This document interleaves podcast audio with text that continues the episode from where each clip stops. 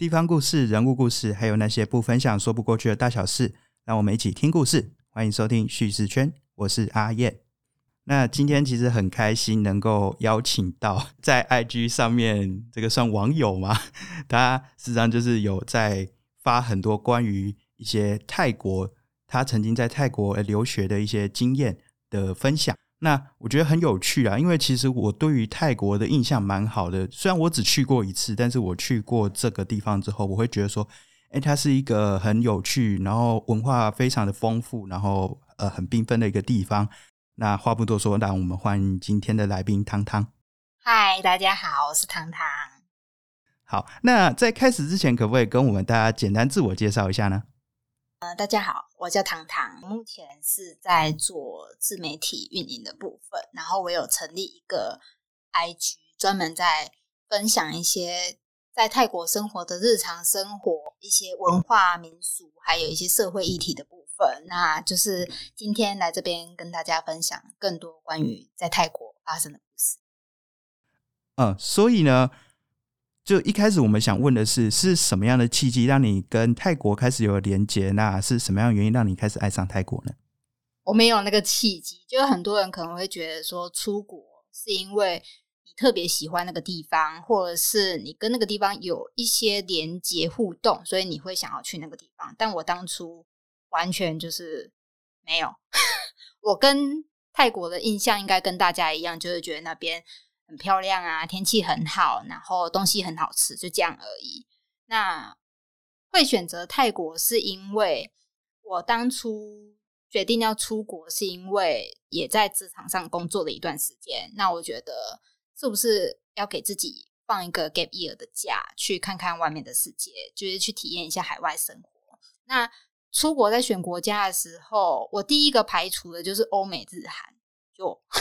跟大家有点不太一样，因为我觉得说，好像网络上面分享的资讯都已经是以欧美日韩为主了。那我们是不是可以去看看，就是除了欧美日韩以外的世界，是不是会更不一样？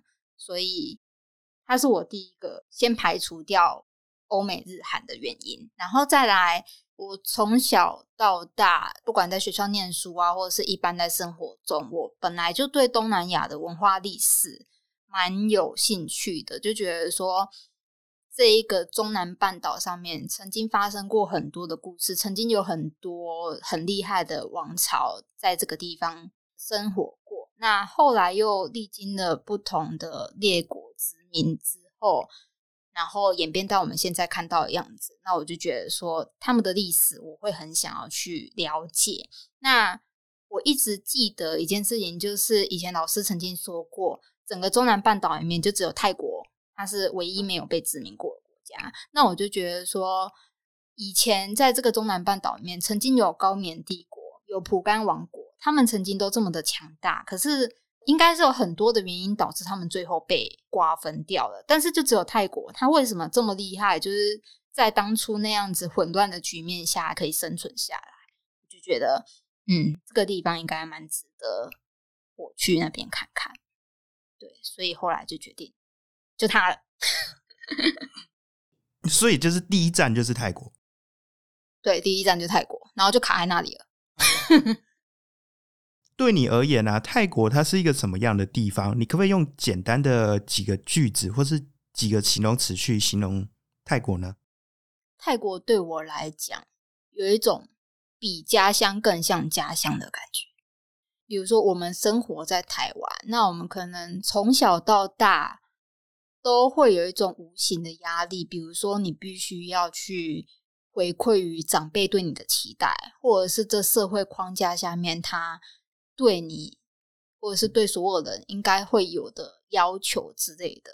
那我这个人呢，要说我很奇怪嘛，我自己是觉得我不奇怪啊。当然，好像从小到大大家都觉得我很奇怪，就我。常常会做出一些别人不是很理解的事情，比如说上课问题很多，就我会 一直举手发问，然后老师就会觉得说你这个学生为什么问题这么多？但我也不是麻烦学生啊，我就只是好奇心多一点而已。那一直以来在台湾的生活，它虽然是我的家乡没有错，但是我一直觉得有一种格格不入的感觉，就是好像大家都很希望你照着这个框架下面，就是 step by step 的活下去就好了。为什么你会有这么多不一样的想法？可是我到了泰国之后，这些问题就是忽然间全部都解决了，再也不会有人跟你讲说：“哦，你必须要怎么样活着，或者是你应该要怎么做，这样才是对的。”不再会有这些问题。那你在这个地方之后，你反而可以好好的去思考，说自己到底这一个人生里面，他是想要追求什么样的生活，什么样的目标，然后去活着，然后再一步一步的按照自己的理想去做，就是不用再管外界的事情。这个国家对于外来的文化，或者是从国外来的人，他展现的包容力都是。我过去的所有生活或者是工作经验里面没有体验过的，所以我觉得这个地方它反而比家还要更像一个家。关于刚才讲到这个框架的部分啊，我蛮好奇的是泰国它的文化的这样子的一个传统是怎么样？因为像是台湾你刚才说的框架，可能就比较像是说有一种叫儒家教育的那种传统，它就是。希望你能够照着这样的一个规范去走，对。那我不知道泰国他们的文化的这样的情形是大概，虽然有点难讲，可不可以就是稍微简单跟我们分享一下？当然，泰国它也有它自己的框架，那到底适不适合生存在那里，就是看每个人自己习惯的生活环境。那我觉得泰国它的社会环境的话，因为这个地方受到上座部佛教的影响非常的深。不管是从政府、皇室到一般的人民生活，基本上都跟佛教息息相关。那他们的上座部佛教跟我们台湾这边的大传佛教有一点不太一样。那他们对于人的接纳度或者是思想，反而是比较宽恕的。他不会说像台湾，你可能在。台湾当和尚的话，那你就一定要吃素，然后可能不烟不酒，然后有蛮多规定要跟着走的。但是在泰国的佛教，它是没有这样多的规定，它当然也有他们属于自己的规定，可是相对于我们这边来讲，就是相对的宽松。然后人民因为受到佛教的影响很深，所以对于佛祖他曾经说过的一些教诲啊，或者是要向善，然后接纳他人的容忍度都很高，所以我觉得这是他们的文化。对于外国人来讲，为什么外国人会在那边活得觉得更自在的其中一个原因，应该就是因为佛教文化它影响各个层面都还蛮深远。那。你工作后就去泰国做留学吗？还是？诶，我当初是在台湾工作了一段时间之后，然后我就想说，OK，我要去 gap year 嘛，那我就去了泰国。那我原本去泰国，我的计划是待一年而已。那待完一年了之后，看是要往其他国家前进，或者是回到台湾再找新的工作之类的。但我在泰国。待了大概两个月左右，然后刚好就有朋友介绍我说有一个台湾的 NPO 组织在泰国，然后他们有在真人，问我想不想要去试试看，所以我就不小心。就在那边工作了，有更多的机会去认识到这个国家的一些，比如说侨胞的相关事务，关于商经界的事务，再来就是关于 NPO 组织或者是 NGO 组织的东西。那在那边工作了一段时间之后，因为你对这个国家有更多更深入的了解之后，你会发现，其实这个国家真的。并不是像大家想象中的如此美好。虽然我知道 大家对那边的印象都很好，对。那因为这样的关系，我就觉得说，我好像想要再更了解这个地方。因为我在那边，其中一个原因也是因为我觉得我找到我自我，对。然后，所以我就决定在这一年的工作期之后，我决定要留下来那边念书。然后后来我就去那边念大学。所以我并不是因为一开始就有一个非常明确的目标，我要去那里完成什么事情，而是我在那边之后循序渐进的发现自己想要做什么之后，才渐进而的留在那边。你在那边等于是念的一个四年吗？对，我在那边念了四年的大学。哦，那其实这样子这么长的时间啊，你自己在这段时间里面有没有遇过怎么样你印象比较深刻的文化冲击呢？文化冲击，我觉得对我自己来讲，最大的文化冲击应该是泰国人在处事态度的不同。就是说，我们一般生活中都会有一定的规范，或是一定的 SOP。那既然有这样子的规范，其实大家就 follow 那个规范去做就好，不会有太大疑问。在泰国，就是 SOP 这件事情，你就可以当没这件事情。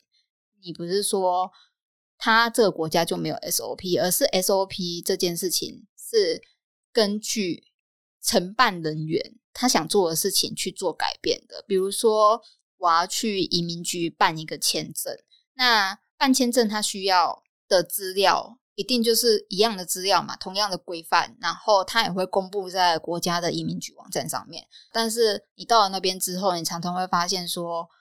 他看到你之后，你明明所有的资料都已经准备好了，然后他会跟你讲说：“我今天不要这个资料，我今天要另外一个资料。”然后你就会觉得，为什么 为什么要这样整我？因为移民局人又很多，然后就觉得，哦，我的天呐！对，就是关于 SOP 这件事情，就不是那么的确实在执行，然后执行力的方面也非常的缓慢。你常常一件事情。很快就可以解决掉的事情，他们就是有办法拖到最后一刻，或者是拖到很久很久以后，他才愿意给你一个答复，或是帮你完成这件事情。这是我觉得对我而言最大的文化冲击吧。其他方面我都觉得适应的还蛮好的。其实我听到你这个例子，我会想到我自己听过一些其他的国家。可能也是比较多在东南亚，然后或是我朋友的一个经验，像是他曾经去申请马来西亚的学校，那马来西亚那边也是回复很慢。我不确定这个是不是有一个有个范围的文化的一个现象，还是说怎么样？对，其实蛮对我们来说可能会是一个蛮冲击的情况啊。那其实啊，就是因为你去泰国待了这么久，那想必你一定也去过泰国非常非常多的地方。除了我们自己比较熟悉的那些泰国的景点之外呢，你是不是能够跟我们分享？呃，一般旅游书或是一般那些网络分享比较少会介绍到，但是你自己觉得哎很不错的一个地方呢？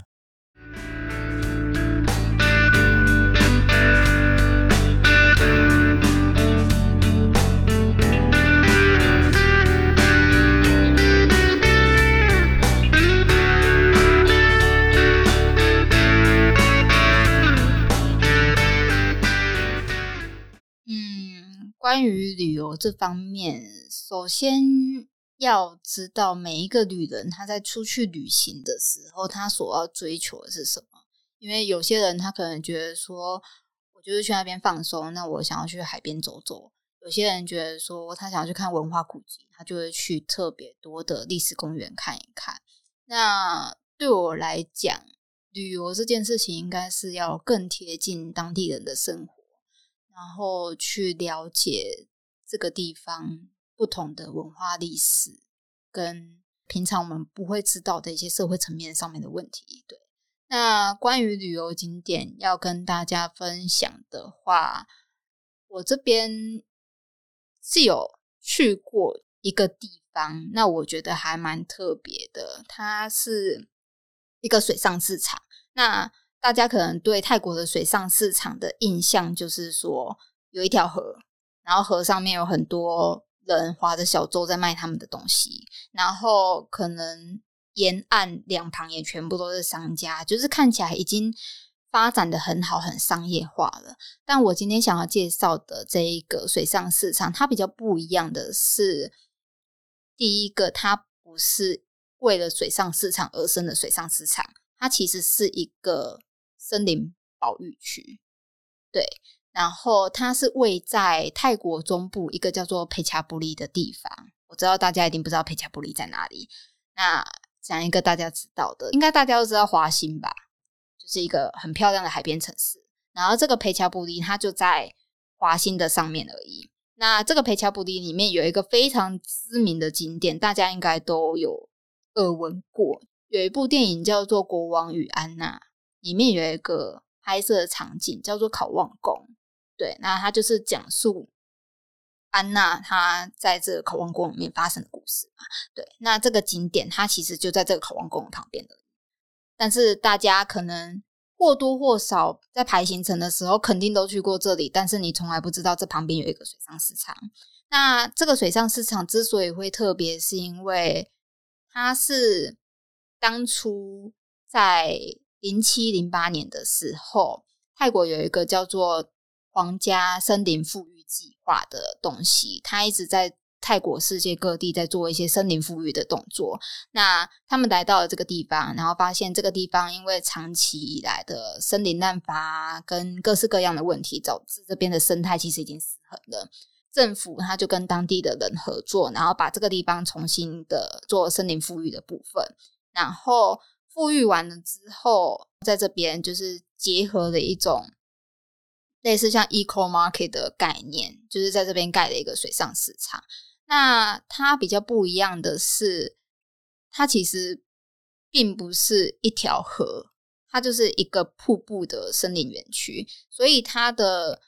水上市场的摊贩，它其实不是在水上面，而是在这个森林园区的入口沿路进去，你就会看到各式各样的摊贩。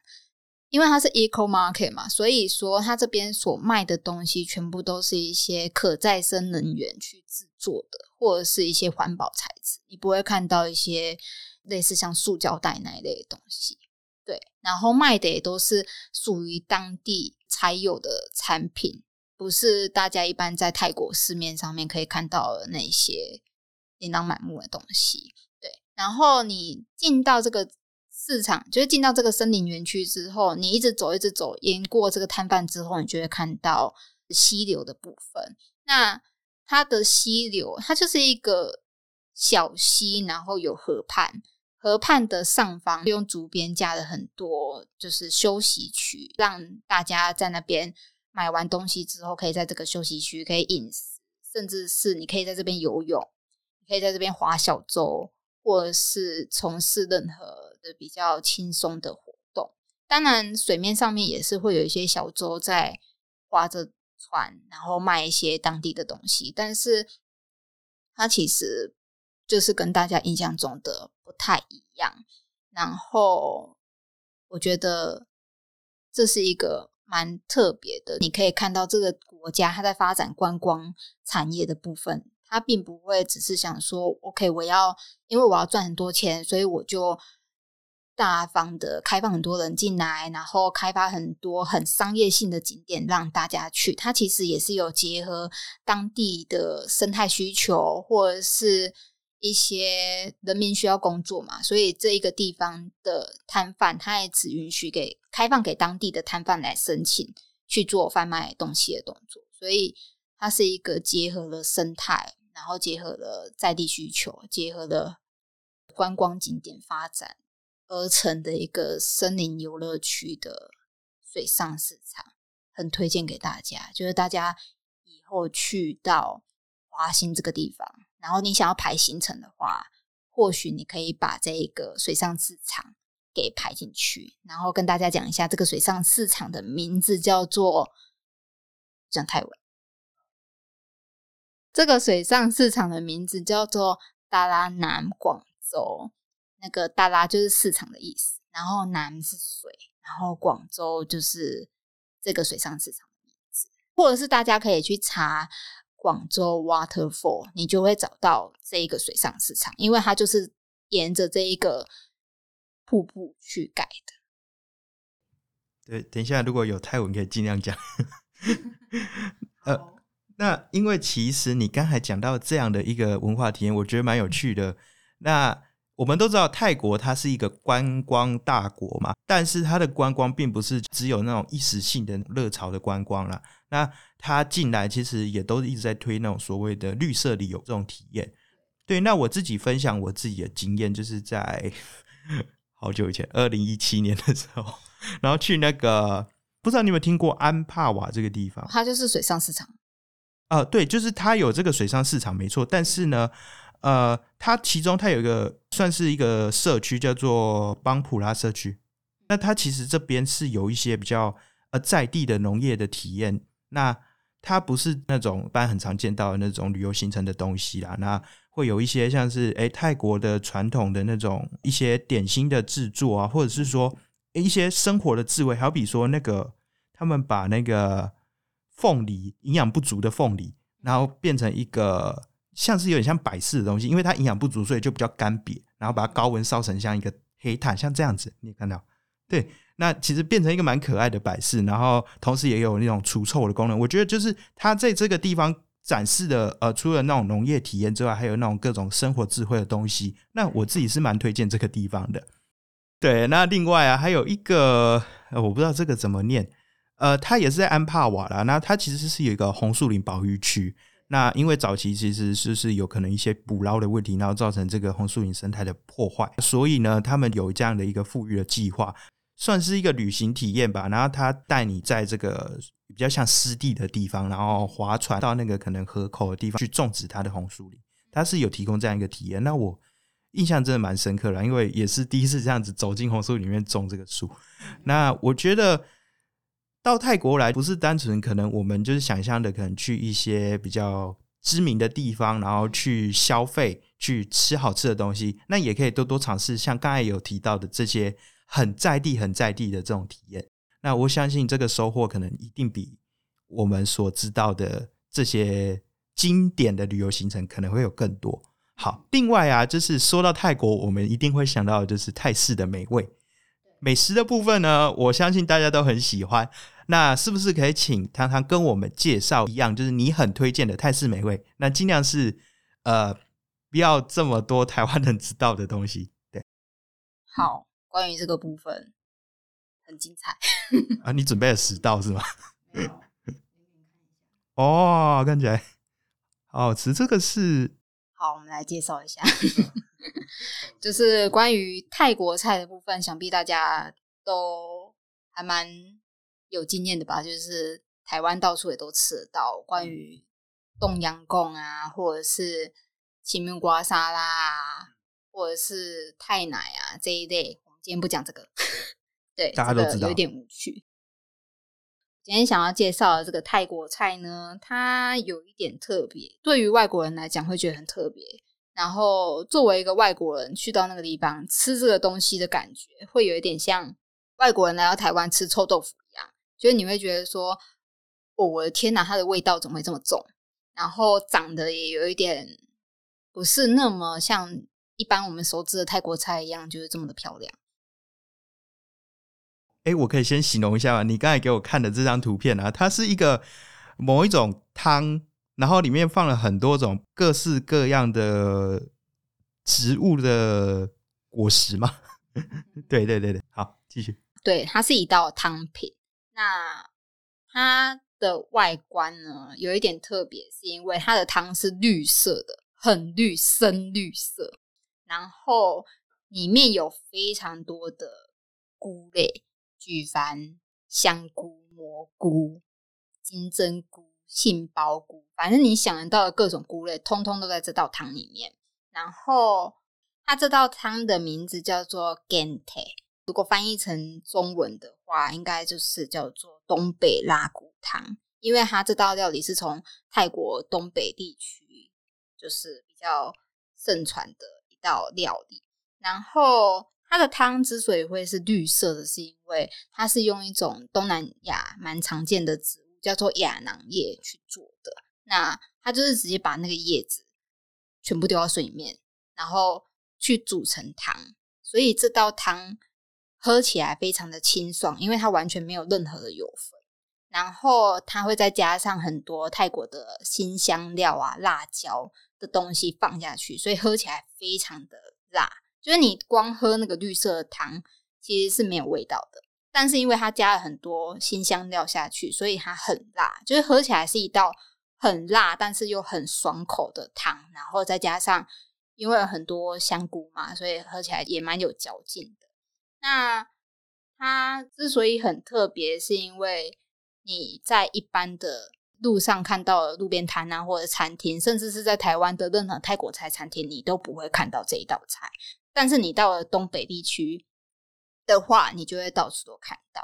它所用的这个食材就是这个绿色的叶子，它叫做亚囊叶。那亚囊叶部分在台湾，就是我查资料，好像这几年才有人引进来种这个东西。以前台湾是没有这个东西的，但是它其实是在东南亚一个蛮常见的植物。然后不管是在比如说越南、柬埔寨、辽国、缅甸，他们都很广泛的去使用这个植物做成各式各样的料理。那在泰国也是一样。那但是他们比较常用这个植物去做的话，就是这一个汤品，然后它同时也是清热解毒的效果。所以说，你看在东南亚很热嘛，所以为什么这一个植物所做出来的食品会这么的盛行？可能也是跟它的功效有关系。就是如果大家有机会到泰国，你可以去找找看这一个很特别的汤。哎，其实刚才有提到一点，就是说它算是比较偏向地方特色的菜。那因为就我们知道的，其实泰国它并不是各地的菜都一样嘛，它是有一些地方是有一些自己很特色的一些菜色的传统。那是不是能跟我们大概分享一下，是有怎么样的分别呢？嗯，泰国菜的部分，我们在曼谷或者是在整个泰国中部吃到的口味，其实就是。很符合一般游客的口味，因为游客很多嘛。那你第一站也是去曼谷，那毕竟我们要去迎合观光客，我们势必得要对自己的料理做一些改变。要不然，如果真的去吃真正的泰国菜的话，应该没有人会觉得泰国菜好吃。对，因为真正的泰国菜真的很辣，就是对于不吃辣的朋友来讲，就是去到那边，你可能每天只能吃泡面。即便你去买东西的时候，你跟他讲说不要加辣椒，但是你知道他们吃任何的食物，那个泰式香料，他们都会先用酒先捣过。那捣过之后，他跟你讲说好，我不加辣，但他还是用同一个旧啊。那他旧用过，他不会倒过一个他就洗过，所以那个辣椒的残渣那些当然还是在里面，所以东西真的很辣。所以你在曼谷中部吃到的。口味其实都已经是有调整过，就没有什么太大的差异。对，那如果你到了泰国北部的话，那边因为比较靠近中国，然后料理的部分就会比较跟中部这边不一样，就是会比较偏向云南那边的料理，然后再加上那边曾经那个兰纳王国。的统治地，所以说你会看到很多传统的兰纳料理啊，或者是一些中国菜，你反而在泰国北部很常见。然后到了泰国东北部的话，因为那边全部都是深山，就是没有海，所以关于那些就是山产类的东西就会比较多。就是你可能不会想要。吃的东西，你在泰国东北部都会看到，比如说什么鸽子啊，或者是蛇啊，什么反正就是奇形怪状的动物，你都会在那个地方找到。那个地方的口味也很重，所以东西都很辣。你如果在泰国吃到很辣的东西，很多其实都是来自于泰国东北。再来那边还蛮盛产一个叫做臭鱼的东西，就是一种鱼，然后它去发酵。很臭，真的很臭啊！对了，刚才介绍的那一道汤品里面也有放那个臭鱼的酱，所以它味道很重。其实有一部分是因为来自于那个臭鱼，所以东北部分的味道它就相较于其他地方来讲，味道就更重，然后更辣，不时伴随着一点臭味，就有点奇怪。然后到南部的部分，口味就偏甜，就跟台湾南部。一样就是口味偏甜，那它的偏甜是甜到你会觉得有一点问号，就你可能点一碗龟条，然后它的汤明明看起来就是蛮深色的，但是它喝起来却是甜。对，然后你去吃泰国料理，不管你是去路边摊或者是去餐厅，你都会看到桌上会摆一个四罐调味料，就是他们的四宝，就是有辣椒酱、辣椒粉，然后醋跟糖。不管什么料理，他们都会加那个东西。就是你明明东西来是咸的，你全部都加一轮再说，他就说加了才好吃。反正你就是在那边会看到，而且那边吃水果也蛮特别的。比如说吃麻辣，我们会想要沾那个梅粉。我们好像吃水果不太会沾酱，但他们吃水果会沾酱，沾辣椒酱，蛮特别。它有两种，一种是湿的，一种是干的。那干的那一种，它是辣椒粉跟糖下去混的。你吃任何水果，你都会用到它。另外一种是湿的，但是就是湿的辣椒酱，味道很重，很辣。那你没有办法想象为什么它要跟水果搭配在一起。但是你真正去尝试之后，你会发现说。其实它反而可以带出那个水果的鲜甜，蛮特别的。那边料理各式各样，但是重点就是很辣。很辣的部分应该还是跟气候比较有关系。对，好像东南亚都蛮吃辣，可是泰国的辣又跟我们不太一样。就是我们的辣好像温温的，然后就一路温到喉咙，温到肚子里面这样子。但是他们的辣反而是辣在嘴巴，就是你不管吃任何东西，你的嘴唇先肿一圈再说。但是进到肚子里面反而还好。好，那其实刚才跟我们介绍这么多有趣的泰国食物啊，还有哎比较特别的泰国景点。那其实我相信啊，台湾很多人都很期待疫情过后能够出国嘛。那除了呃大家都会去的日本啊，其实泰国也是呃非常多人会前往的一个选择。我想问汤汤，就是如果疫情后啊，你能够再度踏上泰国，你第一件想做的事情是什么？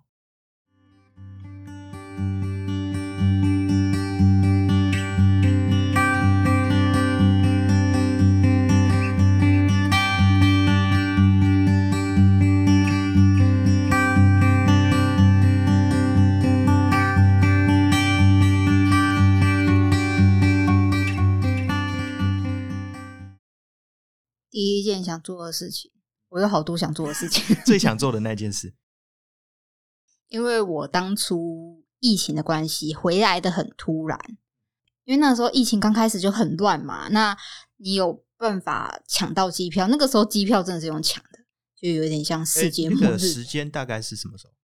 我是在二零二零年的大概四月左右回来的。那个时候台湾好像还好。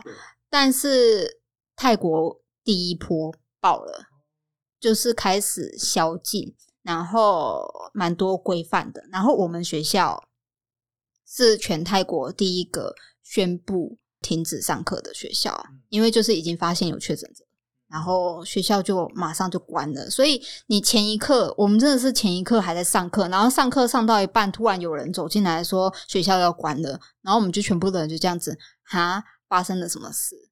对，所以回来的算蛮突然的。那回到泰国之后，当然有很多事情得去处理掉。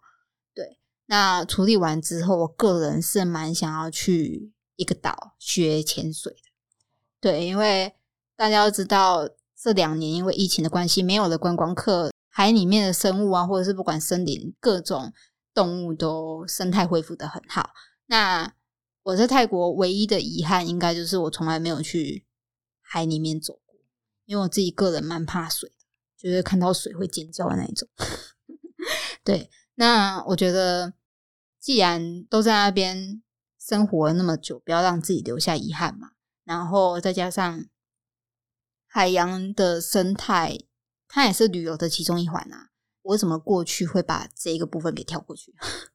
对，所以我可能。回到那边之后，我自己会想要去学潜水，然后去看看海里面的那些鱼儿们。这两年过得还好吗？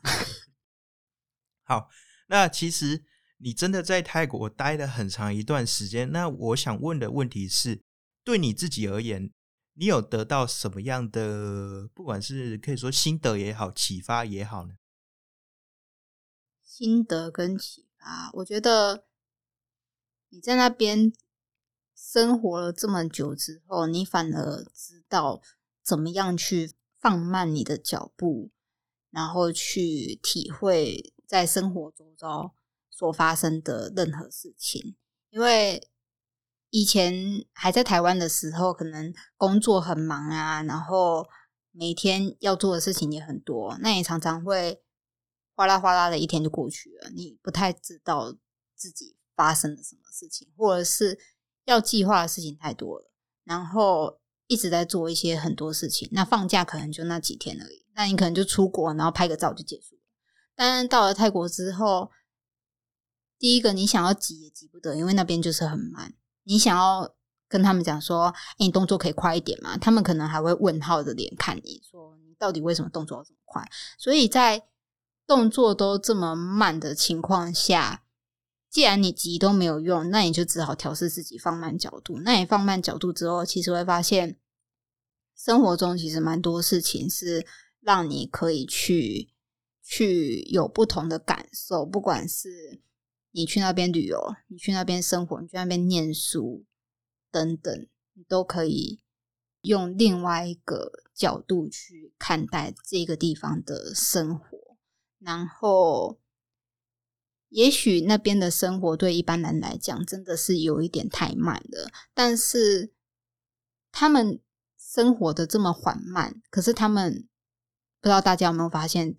他们永远都是面带的笑容，对，那不会像我们一样，就是每天都愁眉苦脸的，然后总是有很多烦恼。当然，他们也有一定的烦恼存在于他们的心中，可是他们反而更笑着去看待这一切。当然，跟他们的佛教文化也有关系。那你在那边之后，你难免会受到他们的一些影响。因为我自己的 IG 有一个专栏是在分享。泰国各地方的节庆，那我在找资料的时候发现，怎么所有的节庆都跟佛祖有关？然后我就去查了，就是关于佛祖的一些东西。那佛祖可能就是说，你人就是好好的活着嘛，然后向上的去过每一天，然后你没有必要太去追求一些名与利这个东西。当然，名与利是我们。生活中的其中一个目标，你必须要有一个目标，你才会向前走嘛。但是他们反而把名与利看得很淡，然后放慢的角度，真的可以看到很多东西。那你看到很多东西之后，你反而会找到你自己要什么东西。可能过去的生活里面就是照着大家期望的去生活，诶，可是在那边之后，你反而有机会跟自己。对话，然后去发现自己想要的是什么，然后再朝着这个目标去前进，你就不会活得好像为了工作而生活，或者是为了生活而生活。讲的非常的好，我刚才本来想说，哎，要做一个结论，结果哦，讲太好了，已经帮我把结论做出来。我不确定，因为我看你的网站，它是有说你有其实想要去各个不同的国家的规划吗？哦，当然啦。对，那你说你的旅程正在持续中，那你在未来啊会有什么样的规划？你会想去哪里啊？你会想去做些什么样的挑战呢？规划首先疫情要先结束哦。假设疫情结束的话，疫情结束之后，当然关于泰国的分享，我还是会持续分享，因为那边实在有发生太多的故事，就是我也还在写，我也还没写完。然后除了泰国之外，我自己还蛮想要去。中南美洲或者是非洲，因为我对于那些古文明的东西真的非常的感兴趣。对，那如果有机会的话，我当然是可以希望往更远的地方去看看更多不同国家的文化等等。那另外一个我自己会比较想要做的是，我在泰国生活的时候，我一直有在做自工，我一直在泰国的各个边境。就是有一些边境的教育学童问题啊，或者是生态问题，我一直都有在关注这个东西，然后也一直有在各个边境看到不一样的边境故事。这可能是我们生活在台湾比较没有办法理解的，因为毕竟我们是一个海岛，你光是想要偷渡来台湾就是一件 非常不容易的事情。所以说，台湾虽然也有偏向儿童或者是教育资源不平均的问题，可是。其实，在台湾，你或多或少，你还是可以获得一定的资源。但是在泰国，它很不一样的是，它的边境这一些问题已经不是只存在于偏乡这件事情，它还有很多是非法移民从邻国因为战争啊，或者是根本没有办法温饱，然后他就翻过那一座山，然后来到泰国，所以偏乡有很多这一些的问题存在着，这是我们生活在台湾不会去注意到也不知道的事情。那因为我在关注这些事情，所以我会。